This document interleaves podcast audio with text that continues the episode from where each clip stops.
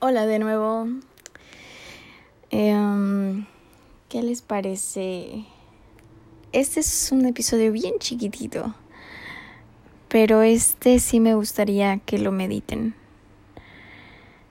El otro día escuché que a una persona que yo quiero muchísimo con toda mi alma, cuyos ojos enormes siempre expresan lo que dice su alma,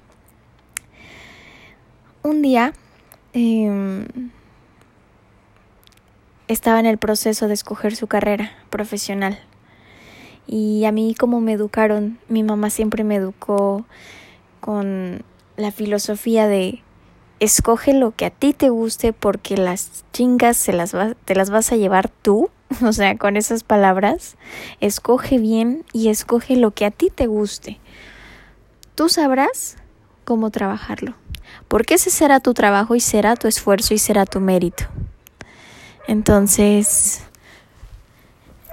este día, esta personita se encontraba decidiendo entre, fíjense las opciones, veterinaria y abogacía. Un día yo escuché un speech que le daban como de asesoría, donde el argumento pues se basaba en lo elegante que sería, ¿no? Abogada, wow. Poder, wow. Fuerte, sexy, strong woman, independent. Todo eso. Pero yo a ella la veía como, ah, sí, sonriendo, sonriendo y cosas superficiales. Le fascinan los animales y tiene un don con los animales pero no veo que le cause siquiera tantito esfuerzo. Le sale de manera natural. Y un día, un día yo me acerqué y le dije, a ver, ¿quieres estudiar aviación o qué es lo que te interesa de la aviación? Y como que no me quería dar la respuesta o no me sabía dar las palabras exactas. Me volteé, la llamé por su nombre y le dije, ¿Quieres ser piloto? Mírame bien y dímelo a los ojos. Ella sabe que soy una amorosa intensa. Y le hablé fuerte, pero con una sinceridad de mi corazón. Y con esa sinceridad, ella volteó, no me dijo nada. Su sonrisa se le arrimó de oreja a oreja y los ojos, que bastante grandes ya eran, le doblaron la talla y le quedaron brillosos, cual zapatos recién lustrados. Y esa fue mi respuesta. Eso es lo que ella, a lo que ella de verdad le apasiona. De manera secreta posteaba cosas en Facebook como de historias de mujeres exitosas que lograron ese camino difícil lleno de hombres, no porque sea difícil ni porque esté lleno de hombres, sino porque en el camino es más fácil que no haya tantas piedras de las que ya hay. Pero si encima los compañeros van a ser misóginos o tal vez incluso los mismos maestros, en lugar de enseñarte, van a ser los obstáculos, qué desperdicio del tipo de enseñanza. Pero ese sería uno más de los obstáculos que ella tendría que tomar. Y me dijo un día que por la edad, otro día me dijo que por el dinero, otro día me dijo que por la estatura, todos los días me sacaba una nueva excusa. Me puse a la tarea de investigar sobre esa difícil carrera.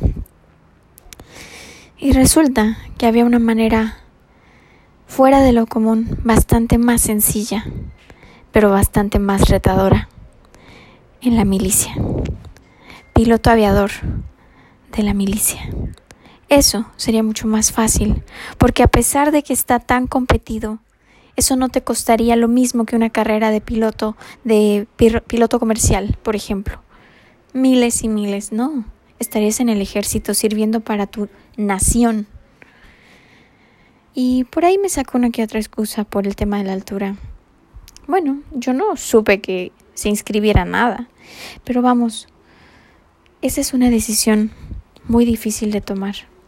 Espero que a lo mejor ella no escuche en este momento de su vida este audio, o tal vez que lo escuche, no, no lo sé, no lo sé, pero un día escuché de otras personas terceras que había tenido un obstáculo al escoger la carrera entre veterinaria y abogacía. Escuché que hubo por ahí algún obstáculo que le estaba costando trabajo y que como que la vida le estaba diciendo, no, no, esta es la salida fácil, estudiosa ya eres, te devoras los libros, ya eres, y animales también, esta es la salida fácil, por aquí no te vas a ir, tienes demasiado potencial que desarrollar. Y solo escuché que no se le estaban dando esas opciones que yo no veía que le apasionaran tanto. Entonces, en ese momento, una parte de mí dijo, wow, la vida le está diciendo hacia dónde es y le está diciendo tal vez hacia, aquí no. Por favor, reconsidera. Si no te llenarías de frustración, de dolor y de sentimientos negativos que apagarían ese brillo de esos enormes ojos. Y bueno, entonces yo le dije a una persona que quiero muchísimo, otra. Esa persona dijo, pero y qué difícil decisión, ¿no? ¿Por cuál, por cuál irá a optar esta persona? Yo le dije, tendrá que aprender a seguir su corazón. Tendrá que aprender a cerrar los ojos y confiar en su corazón. Y me dijo, pero ¿cómo sabes? Lo que te diga tu corazón. ¿Cómo puedes saber esa respuesta tan fácil? Y dije, claro, qué fácil es decir sigue tu corazón, pero ¿cómo sabes qué te está diciendo?